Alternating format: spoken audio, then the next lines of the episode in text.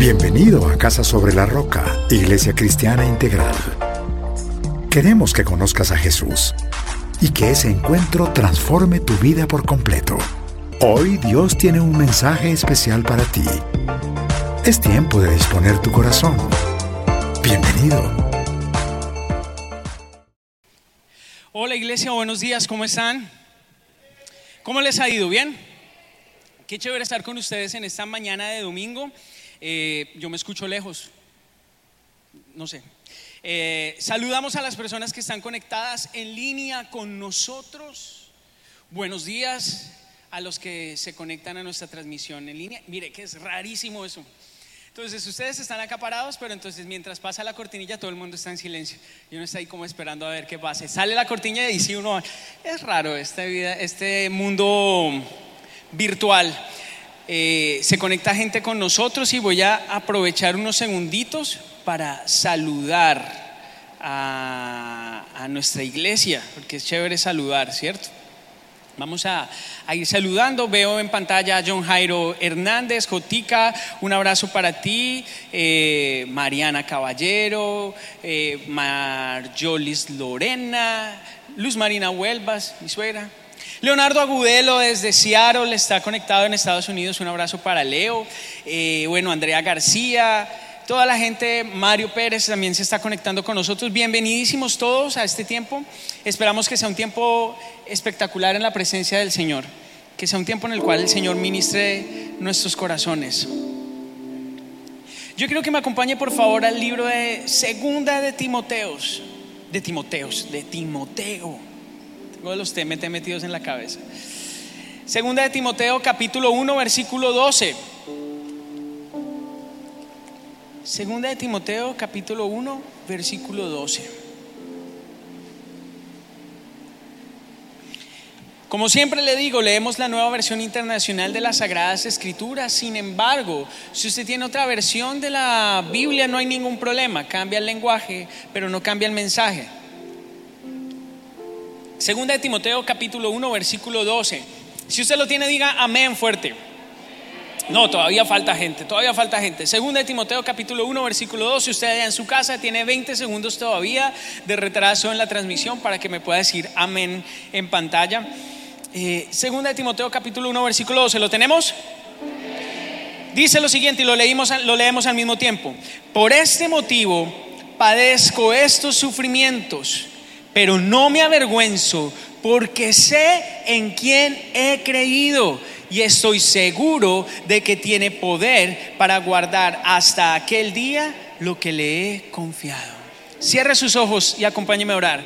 Padre, te damos gracias en esta mañana Gracias por este tiempo hermoso y espectacular que nos regalas para estar en tu presencia, Señor. Venimos a tu casa a adorarte, a exaltar tu nombre, Señor. Esta iglesia no viene a escuchar a un hombre, esta iglesia viene a escucharte a ti, bendito Jesús. Y yo te pido que sea eso lo que se lleve de la congregación en esta mañana, Señor. Tu presencia, tu palabra, lo que tú has querido hablarle a cada uno de ellos, Señor.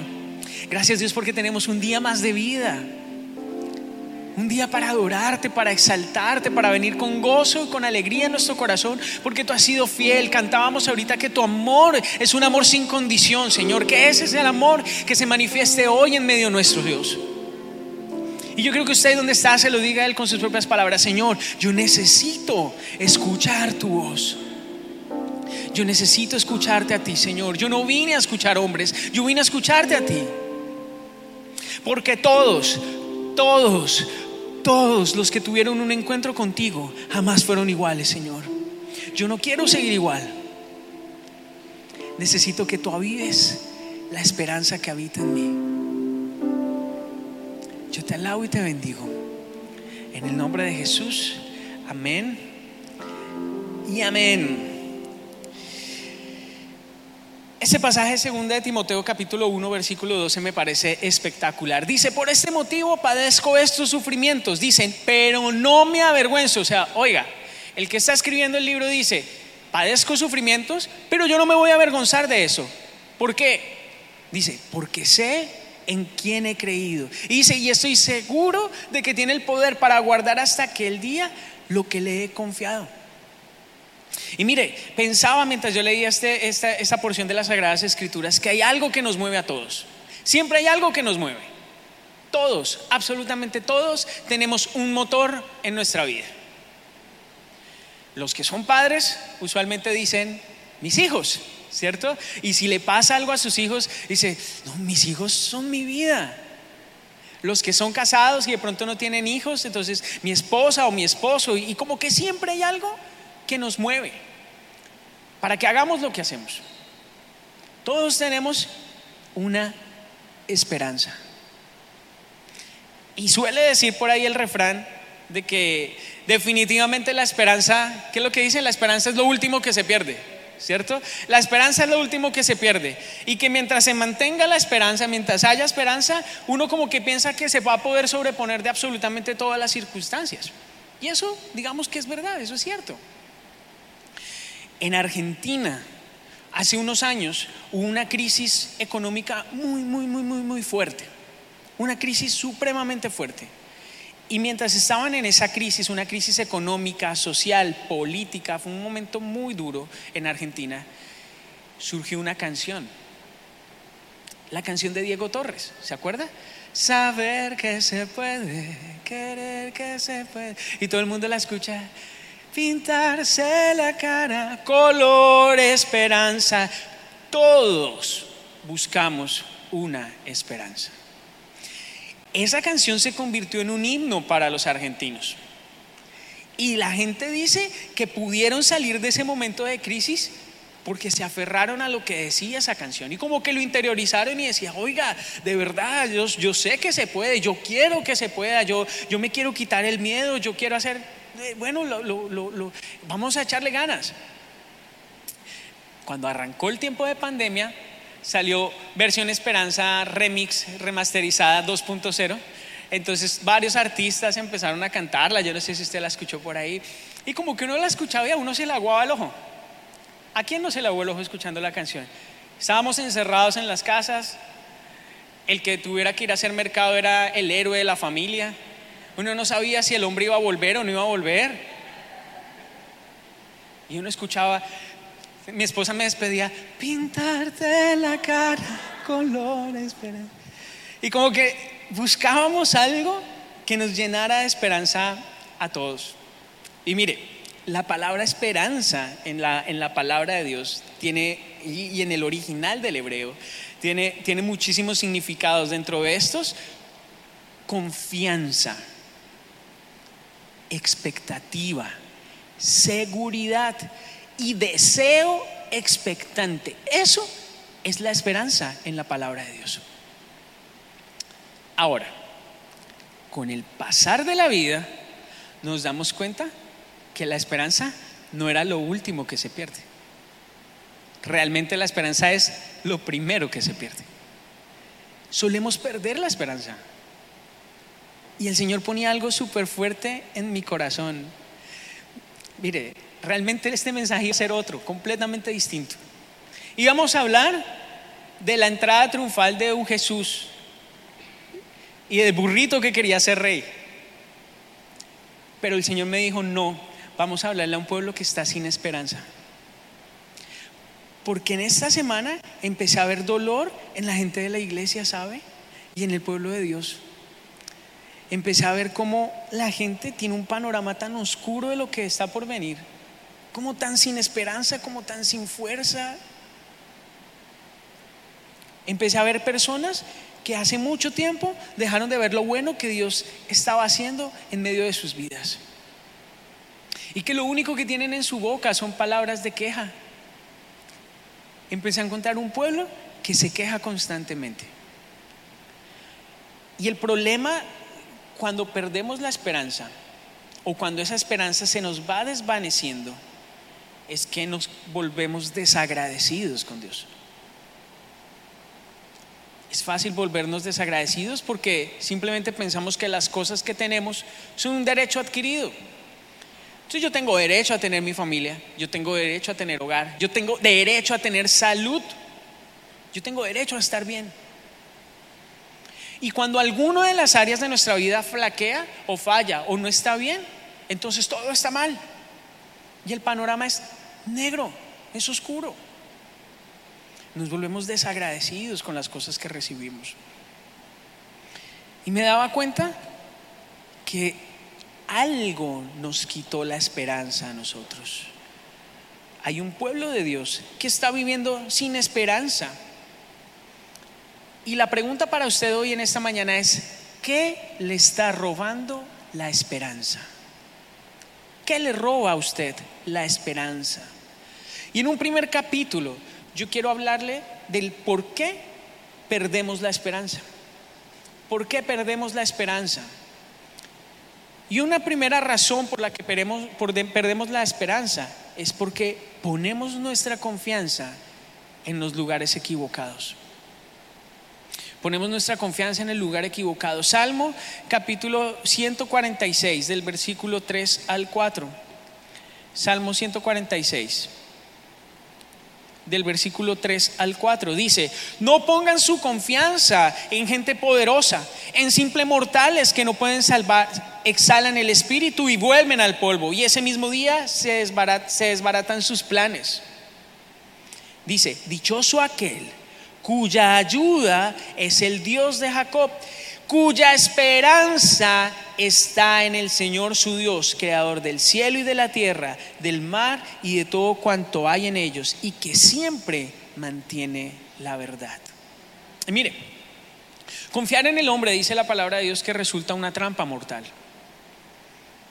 Y tal vez muchos de nosotros hemos perdido la esperanza porque pusimos la confianza en la persona equivocada. Tal vez usted está confiando en un trabajo y lo echaron. Y usted dice, pero yo la di toda en el trabajo, yo me metí de cabeza, mi jefe sabía que yo necesitaba ese trabajo, que yo necesitaba esa posición. Y se acabó. Y junto con el trabajo se le fue su esperanza. Tal vez el dinero. Y entonces usted tiene esperanza cuando la cuenta del banco tiene hartos numeritos a la derecha, ¿cierto? Pero cuando no hay numeritos, perdemos la esperanza. ¿Y con qué voy a pagar? Y el colegio de los niños, y la universidad, y los servicios. No, Alejandro, pero es que usted no sabe. El gota a gota que me tiene reventado, o el que me está llamando cada ocho días a cobrarme y que dice su pago está retrasado, no se acuerdan de mí, sino ni me mandan mensajes de cumpleaños, me mandan el mensaje, pague la tarjeta, la falabela, la Mastercard, la que sea. Usted no sabe lo que yo estoy viviendo. Yo perdí la esperanza hace mucho tiempo. Personas que tienen su esperanza en su aspecto físico. ¿Cómo me veo? Entonces se miran en un espejo y perdieron la esperanza hace mucho tiempo. Pero mire, Salmo 125, acompáñeme brevemente al Salmo 125.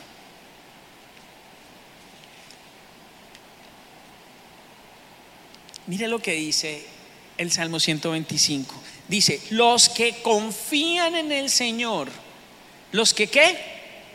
Confían en el Señor. Dice, son como el monte Sión que jamás será conmovido que permanecerá para siempre. Mire, lo que está diciendo la palabra de Dios es que si nosotros, si usted y yo ponemos nuestra confianza en el Señor, jamás seremos conmovidos. Nada nos puede mover, nada nos puede quitar nuestra esperanza, que permanecerá para siempre, dice la palabra de Dios. Dice, como rodean las colinas a Jerusalén, así rodea el Señor a su pueblo desde ahora y para siempre. ¿Sabe?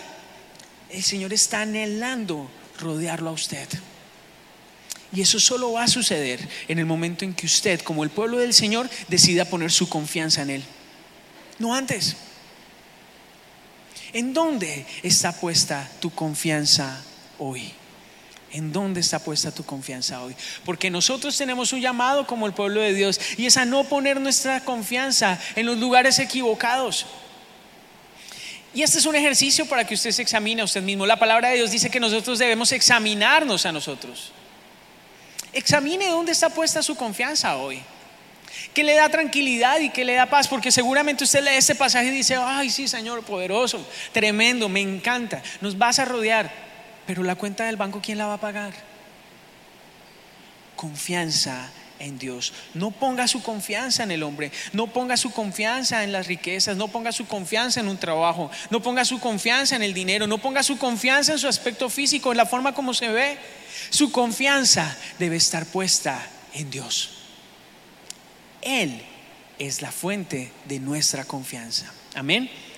Segunda razón por la cual perdemos nuestra esperanza. Y es por las circunstancias alrededor nuestro. Las circunstancias alrededor nuestro. Y dice la palabra de Dios, eh, ¿me ayudan con el versículo, porfa, que lo perdí acá? Romanos capítulo 5 del versículo 1 al 5. Gracias. Romanos capítulo 5 del versículo 1 al 5.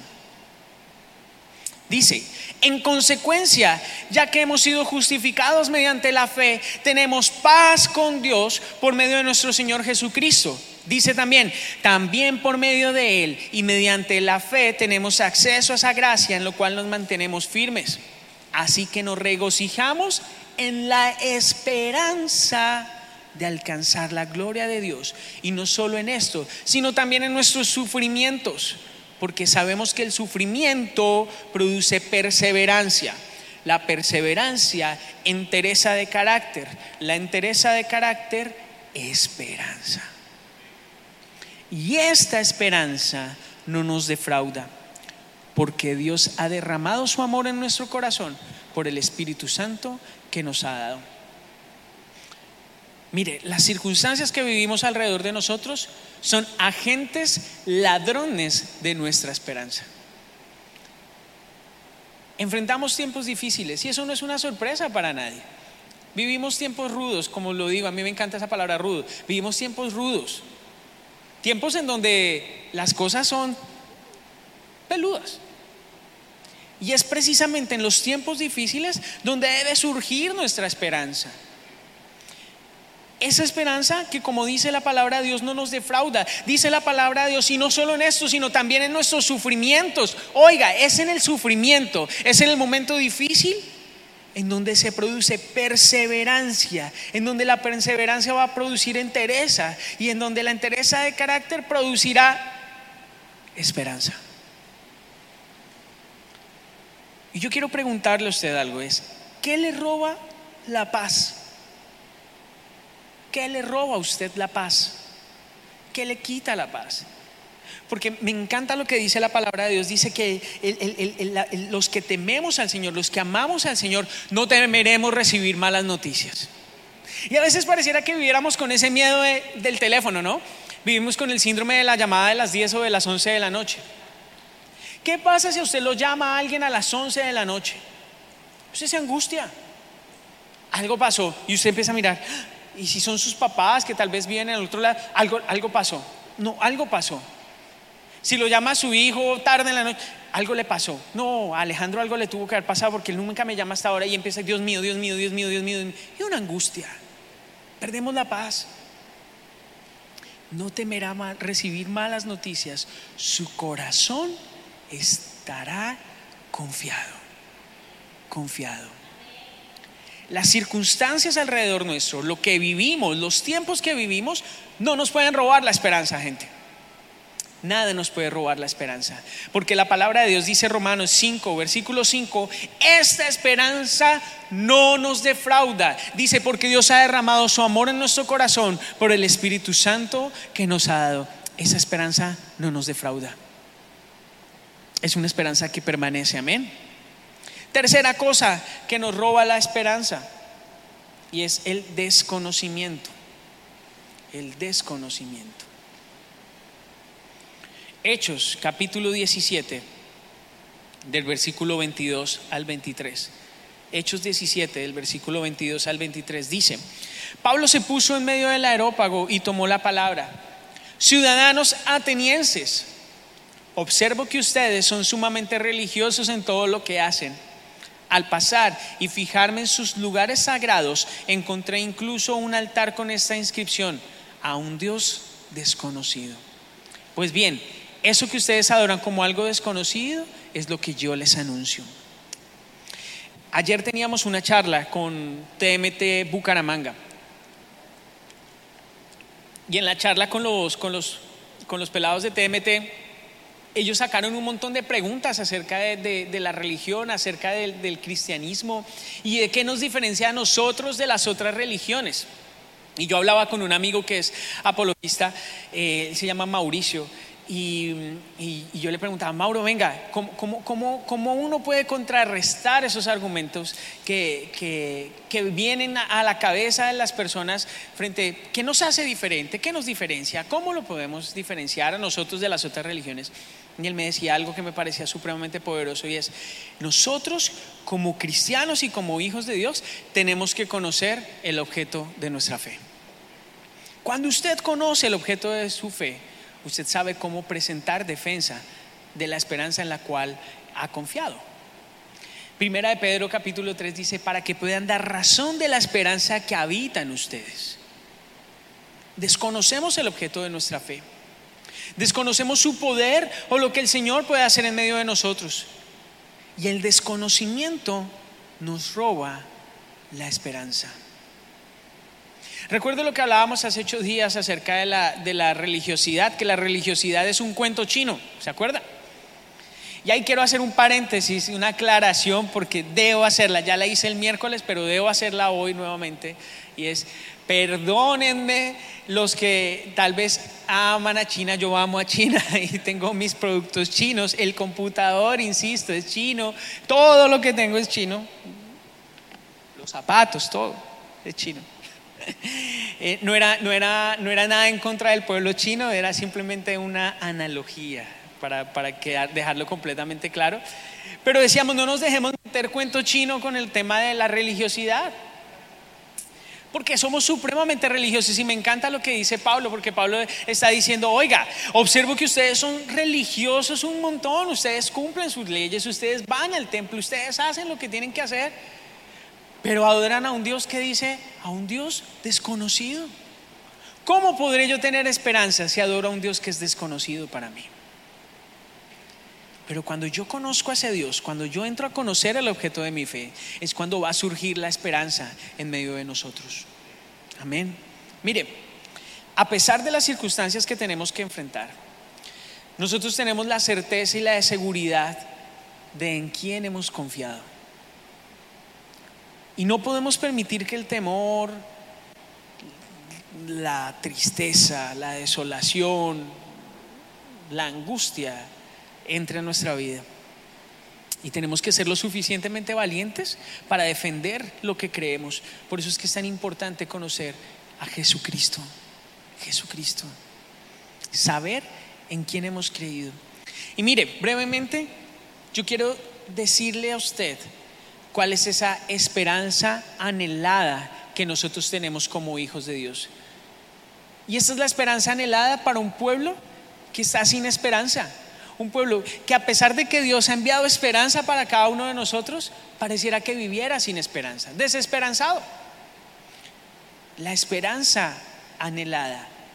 ¿Cuál es la esperanza anhelada de nosotros como creyentes? Y la primera, anótelo así, amor. Amor. Romanos capítulo 5, versículo 5. Romanos capítulo 5, versículo 5. Amor. Dice, y esta esperanza no nos defrauda, porque Dios ha derramado su amor en nuestro corazón por el Espíritu Santo que nos ha dado. Dios ha derramado qué? Su amor su amor por el Espíritu Santo que nos ha dado. Lamentaciones capítulo 3, versículo 21 en adelante. Acompáñeme rápidamente. Lamentaciones capítulo 3 del versículo 21 en adelante dice, pero algo más me viene a la memoria, lo cual me llena de esperanza. ¿De qué lo llena? De esperanza y dice, versículo 22, el gran amor del Señor nunca se acaba y su compasión jamás se agota. Cada mañana se renuevan sus bondades, muy grande es su fidelidad. Por tanto digo, el Señor es todo lo que tengo, en Él esperaré. Mira iglesia, cuando venga la desesperanza, recuerde el gran amor de Dios. Recuerde que el Señor lo ama Parece un concepto tan básico y tan sencillo, pero muchos de nosotros muchos de los que están hoy acá o muchos de los que están allá conectados desde sus casas no están seguros de que Dios los ame. O sienten como si Dios ya no los amara. Y parte de esa sensación o de ese sentimiento es por el pecado o las cosas que han permitido que pasen en su vida. Ah, yo he sido tan malo que a Dios que me va a perdonar. Pues sí, yo voy a la iglesia y yo me congrego y hago lo que tengo que hacer, pero ajá, Dios ya no me ama. ¿Cómo me va Dios a amar? ¿Cómo me va a amar si yo he hecho esto? Yo he sido terrible. Hago un llamado al pueblo de Dios para que nuevamente sienta su amor de parte de Él. Quite las mentiras que pueda traer el enemigo sobre su mente. Cuando, el cuando, cuando usted llegue el dardo encendido, el Señor no me ama. Mentira, mentira. En estos días eh, estábamos en el hogar con las niñas y estábamos hablando con las chiquitas, con las chiquitas. Y, ellas, ellas empezaron a, decían, nosotras no somos hijas del diablo, nosotros somos hijas de Dios. Y entonces mi esposa, así es. Les digo, mire, cuando alguien le diga una cosa que es una mentira, usted le va a contestar, no, no, no, no eso no es verdad. Yo soy hija de Dios, le decía mi esposa a, las niñas. Y a las niñas se les quedó grabado eso. Entonces usted le dice, cualquier mentira. No, no, no, no, no. Le dice, eso no es verdad. Yo soy hija de Dios. Contestan así. Que cuando el enemigo venga a traerle mentiras sobre su vida, de que usted no es amado, de que usted no es perdonado, de que usted no es redimido, de que no hay vida eterna para usted, de que no hay salvación, usted le diga a él, no, no, no, no, no, eso no es verdad. Yo soy hijo de Dios. Yo soy una hija de Dios. Quite las mentiras de su mente. Y algo ahí que me decía el Señor súper fuerte es, disfrute el amor del Padre. Porque muchos de nosotros dejamos de disfrutar el amor de Dios. Y a veces pensamos, es que solo son normas, es que solamente es cumplir y hacer e ir y dar y moverse y, y haga y haga y haga. Y no, es sentarse a los pies del Padre, cerca a su corazón, como su discípulo amado, se recostaba sobre su pecho, escuchar el corazón del Padre. Tal vez a veces usted no tiene ni siquiera que hablar, que ni siquiera que hacer algo. Simplemente disfrute el amor de Dios. Disfrute el amor de Dios. Segunda esperanza que el Señor quiere traer sobre nuestra vida, esa esperanza anhelada Anótelo así, alegría y paz, alegría y paz. Y acompáñame por favor a Romanos capítulo 15, versículo 13. Romanos capítulo 15, versículo 13. Dice que el Dios de qué? ¿De la qué? De la esperanza los llene de toda alegría y paz a ustedes que creen en Él para que rebosen de esperanza por el poder del Espíritu Santo. Que el Dios de la esperanza los llene de alegría y paz. Alegría y paz. Nosotros nos tenemos que caracterizar por nuestra alegría. La alegría no nos la puede quitar nadie. Pero pareciera que nos hubieran robado la alegría también. La típica de que, ¿cómo estás? Bien. Y uno se queda mirándole como, pero si, si eso es bien, no me imagino lo que es mal. Paz. La palabra de Dios dice que Él nos llenará de esa paz que sobrepasa todo entendimiento. Piense que le quita a usted la alegría, que le quita a usted la paz, porque tenemos un Dios que promete paz para nosotros, que promete alegría para sus hijos. No podemos seguir viviendo en tristeza, no podemos seguir viviendo en angustia, no podemos seguir viviendo en desolación. Tenemos que permitir que esa esperanza, el Dios de la esperanza, nos llene por completo de su alegría y de su paz. Alegría y paz tiene que haber alegría en medio de nuestra vida. No más cristiano, no más un cristianismo aburrido, no más un cristianismo ñoño, un cristianismo triste. De eso no se trata esto. Se trata de vivir en alegría. Mira al que tiene al lado y dígale, alegría y paz. Alegría y paz. Y si se está durmiendo, no, no, le digo que lo jale porque no puede tocarlo, pero alegría y paz, dígale más duro, alegría y paz, alegría y paz. Y es más, dígale una cosa, dile que nada, dile que nada te robe la alegría, que nada te robe la paz. Amén. Tercero, tercera esperanza a la que hemos sido llamados, libertad. Anótelo así, libertad. Salmo 42, versículo 5, libertad. Salmo 42, versículo 5 dice lo siguiente, ¿por qué voy a inquietarme? ¿Por qué me voy a angustiar? En Dios pondré mi esperanza y todavía lo alabaré. Él es mi Dios, Él es mi Salvador y mi Dios. Y mire, la esperanza desvanece el temor. La esperanza quita la inquietud, la esperanza quita el miedo. Hemos sido llevados a una esperanza que nos da libertad. No puede haber un pueblo que siga todavía en el yugo de esclavitud del temor, en el yugo de esclavitud de la angustia, de la inquietud, del miedo. El Señor nos ha llamado a vivir en libertad. Y no solamente hablo de una libertad eh, espiritual, hablo también de libertad física,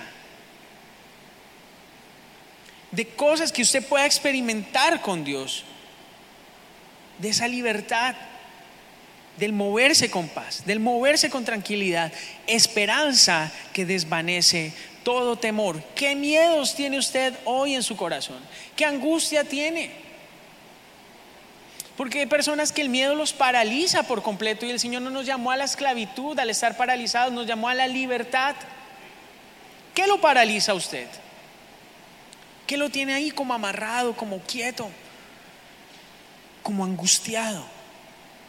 Porque la palabra de Dios dice que en Dios pondré mi esperanza y todavía lo alabaré. Y todavía lo alabaré. Hemos sido llamados a una esperanza que nos da libertad. Cuarto, cuarta esperanza a la que hemos sido llamados, futuro. Futuro. Jeremías capítulo 29, versículo 11, futuro. Jeremías capítulo 29, versículo 11. Dice, porque yo sé muy bien los planes que tengo para ustedes, afirma el Señor planes de bienestar y no de calamidad, a fin de darles un futuro y una esperanza. Versículo 12, entonces ustedes me invocarán y vendrán a suplicarme y yo los escucharé. Me buscarán y me encontrarán cuando me busquen de todo corazón. Mire, iglesia, tenemos una esperanza inconmovible. Y esa esperanza inconmovible es que Dios cuida nuestro futuro.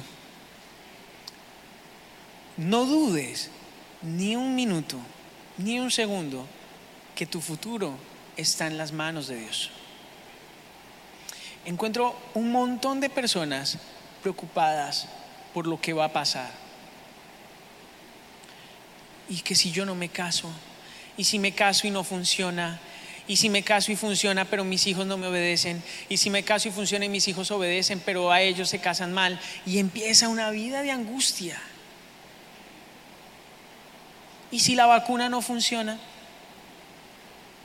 Entonces andamos con el, doctor Raúl Petro, que lo veo por ahí. Eh, me mostró el otro día la, eficacia de las vacunas, ¿cierto? Era como el, cuadrito de efectividad de las vacunas. Y yo decía, uy, no, no, no, si no es Pfizer, no quiero ninguna. Y me empezó a entrar como el miedo y me empecé a buscar, a buscar. Y yo, y yo ¿por qué me va a llenar de miedo tan bobo? Si el Señor ha prometido darme un futuro y una esperanza. Cierra sus ojos ahí donde está por un momento. Porque sé que hay personas que están muy preocupadas por su futuro. Están súper preocupadas por su futuro.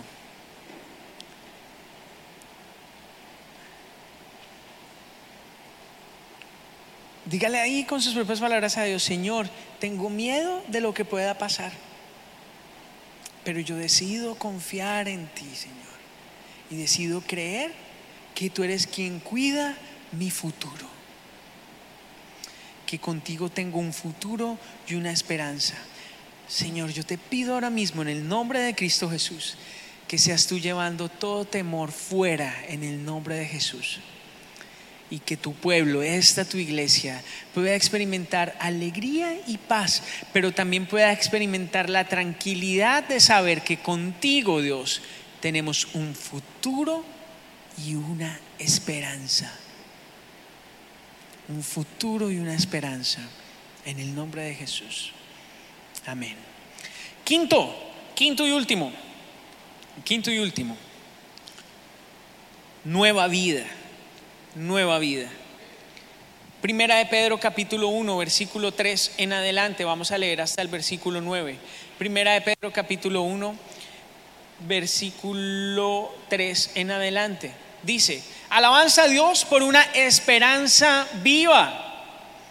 Dice, alabado sea Dios, Padre de nuestro Señor Jesucristo por su gran misericordia, nos ha hecho nacer de nuevo mediante la resurrección de Jesucristo, para que tengamos que una esperanza viva y recibamos una herencia indestructible, incontaminada e inmarchitable. Tal herencia está reservada en el cielo para ustedes, a quienes el poder de Dios protege mediante la fe hasta que llegue la salvación que se ha de revelar en los últimos tiempos. Esto es para ustedes motivo de gran alegría, a pesar de que hasta ahora han tenido que sufrir diversas pruebas por un tiempo. El oro, aunque perecedero, se acrisola en el fuego. Así también la fe de ustedes vale mucho más que el oro. Al ser, eh, perdóneme, así la fe de ustedes, que vale mucho más que el oro, al ser acrisolada por las pruebas, demostrará que es digna de aprobación, gloria y honor cuando Jesucristo se revele. Ustedes lo aman a pesar de no haberlo visto. Y aunque no lo ven ahora, creen en Él y se alegran con gozo indescriptible y glorioso, pues están obteniendo la meta de su fe, que es la salvación. La esperanza, finalmente, a la que hemos sido llamados, es a la de una eternidad, una vida nueva con Él, un propósito eterno, a tener salvación y entender el por qué vivimos en esta temporalidad, el por qué estamos pasando lo que estamos pasando y el por qué estamos viviendo lo que estamos viviendo. Tenemos una esperanza viva, una esperanza de una nueva vida. Que no importa nuestro pasado, que no importa lo que hayamos vivido hasta hoy que con Jesús tenemos la esperanza de una nueva vida con Él. Mire, yo quiero preguntarle a usted, ¿dónde tiene puesta su confianza hoy? ¿Dónde tiene su esperanza? Porque Dios es el único que puede obrar todo lo que pasa para nuestro bien. Su palabra dice que Él no nos dejará que Él no nos abandonará, que Él siempre estará con nosotros, que fiel es Él que ha hecho la promesa para nuestra vida, que Él es el único que puede mostrarnos el camino a seguir. ¿Dónde está puesta nuestra confianza?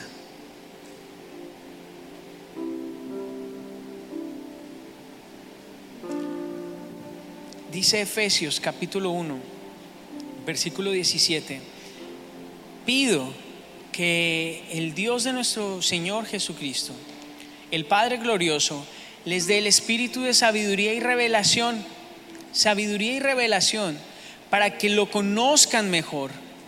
Pido también que les sean iluminados los ojos del corazón, para que sepan a qué esperanza Él los ha llamado, cuál es la riqueza de su gloriosa herencia entre los santos y cuál es, cuán incomparable es la grandeza de su poder en favor de, los que creemos.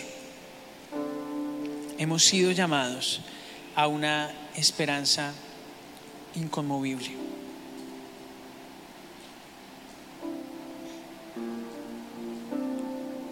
En estos días tenía conversación con una, persona. Y él me decía, ¿sabe qué Alejandro? yo siento que no hay esperanza. He vivido tantas cosas y lo he intentado tantas veces que yo siento que ya no hay esperanza para mí.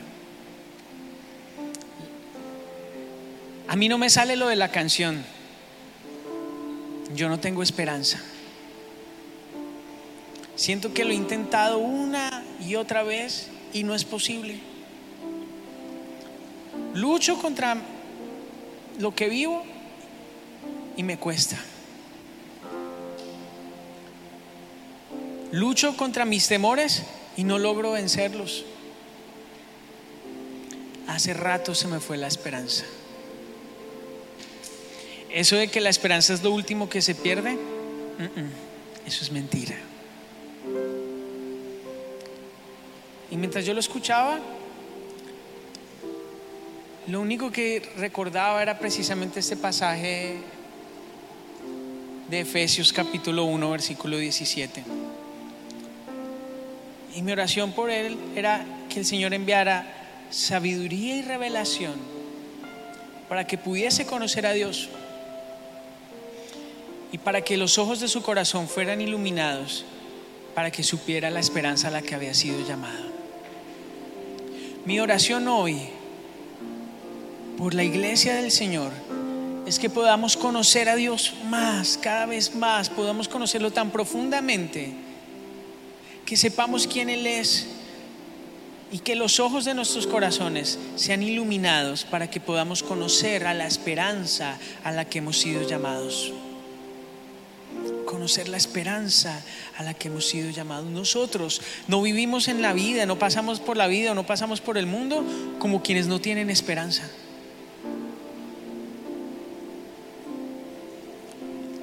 En esos días tuve que oficiar un sepelio. Y es duro ver partir gente. Es durísimo. Ahorita vamos a, saludar a las familias que, que han perdido seres queridos en esta semana, pero es aterrador. En esta semana, solo en esta semana, cinco personas fallecieron cercanas a nuestra iglesia. Cinco personas. Eso es un montón. Cuando habían tal vez meses en que no fallecía nadie. ¿No recuerda? La gente está sin esperanza. ¿Y sabe qué? Nosotros, usted y yo, tenemos un llamado supremamente valioso. Y es el de dar razón a los que están allá afuera de la esperanza que habita en nosotros. El llamado suyo y mío en esta mañana es a que podamos dar razón de la esperanza que habita en nosotros. ¿Qué esperanza tienes tú en tu corazón hoy? ¿Qué esperanza tienes tú en tu corazón? Cierra tus ojos ahí donde estás.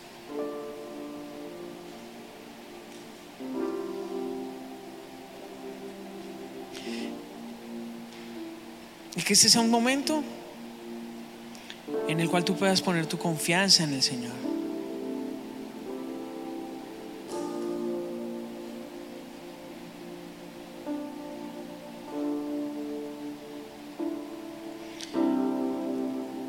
Ustedes quién les va a hacer daño si se esfuerzan por hacer el bien, dice la palabra de Dios. Dichosos si sufren por causa de la justicia. No teman lo que ellos temen ni se dejen asustar. Más bien honren en su corazón a Cristo como Señor. Estén siempre preparados para responder a todo el que les pida razón de la esperanza que hay en ustedes. El Salmo 27 dice, pon tu esperanza en el Señor, ten valor, cobra ánimo, pon tu esperanza en el Señor. Padre, nosotros hoy como iglesia en esta mañana, lo único que queremos hacer es poner nuestra confianza en ti. Porque nos hemos dado cuenta que poner nuestra confianza en las situaciones o en las circunstancias no funciona, Dios.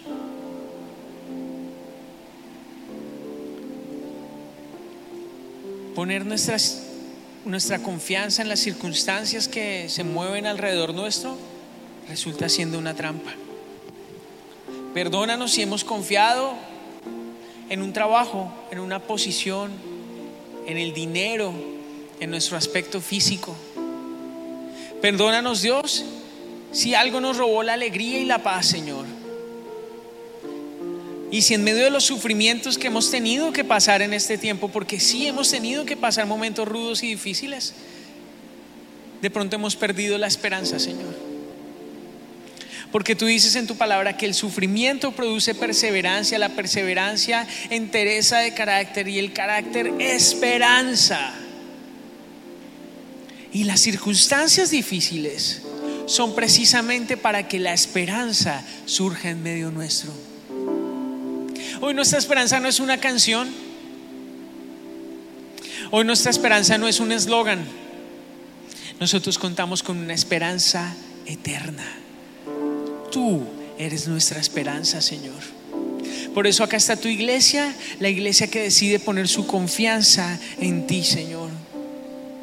Gracias, Dios mío, porque tú envías tu amor inagotable por cada uno de nosotros, Señor. Y ese amor nos llena de esperanza, Señor. De que nos amaste, con amor eterno nos amaste, Señor, nos amaste a cada uno de nosotros. Permítenos eliminar toda mentira con relación al amor inagotable que tú has puesto sobre nuestra vida, Jesús. Padre, que nuevamente volvamos a tener alegría y paz. Alegría y paz. No más un pueblo triste, no más un pueblo abatido, no más un pueblo golpeado. Necesitamos un pueblo en alegría y paz que sabe dónde está puesta su confianza hoy. Señor, queremos un pueblo en libertad, queremos vivir en libertad, no hay temor, el temor nos esclaviza, el temor nos paraliza, el miedo nos esclaviza, Señor. Y nosotros hemos sido llamados a vivir en libertad. Regálanos de tu libertad en el nombre de Jesús, Señor. Padre, que sean abiertos los ojos de nuestro corazón para que podamos entender ese futuro y esa esperanza a la cual hemos sido llamados, Dios que podamos vivir esa vida nueva que tú tienes para nosotros, Jesús. Esa vida nueva, ese amor que tienes para nuestra vida, Jesús. Padre, no podemos controlar lo que viene, Señor. No controlamos lo que sucede, no controlamos las cosas que pasan a nuestro alrededor. Pero hoy decidimos creer que tenemos una confianza eterna en ti, Jesús. Tú dices en tu palabra que contamos con una esperanza futura, la cual no será destruida. Casa Roca, cuentas con una esperanza futura, la cual no será destruida. Nada podrá destruir la esperanza que hay en el corazón de los hijos de Dios. No hay circunstancia que pueda destruir la esperanza de los que deciden confiar en Él. Que hoy te puedas levantar con tu esperanza en Él tu esperanza en Él.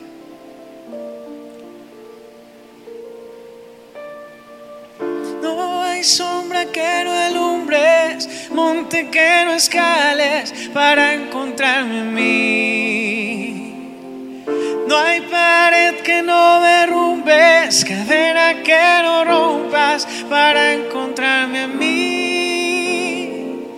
No hay sombra que no alumbres, monte que no escales para encontrarme en mí. No, no hay pared que no derrumbes, cadena que no rompas para encontrarme a mí. Y tu amor me envuelve, me sostiene, amor sin condición. Y me persigue y deja las noventa esa es tu esperanza. No puedo ganarlo ni merecerlo. Tu amor se entregó por mí y tu amor me envuelve, me sostiene condición. Me persigue y me persigue y deja las noventa y nueve y va por mí. No puedo ganarlo ni merecerlo. Tu amor se entregó por mí y tu amor me envuelve, me sostiene amor envuelve,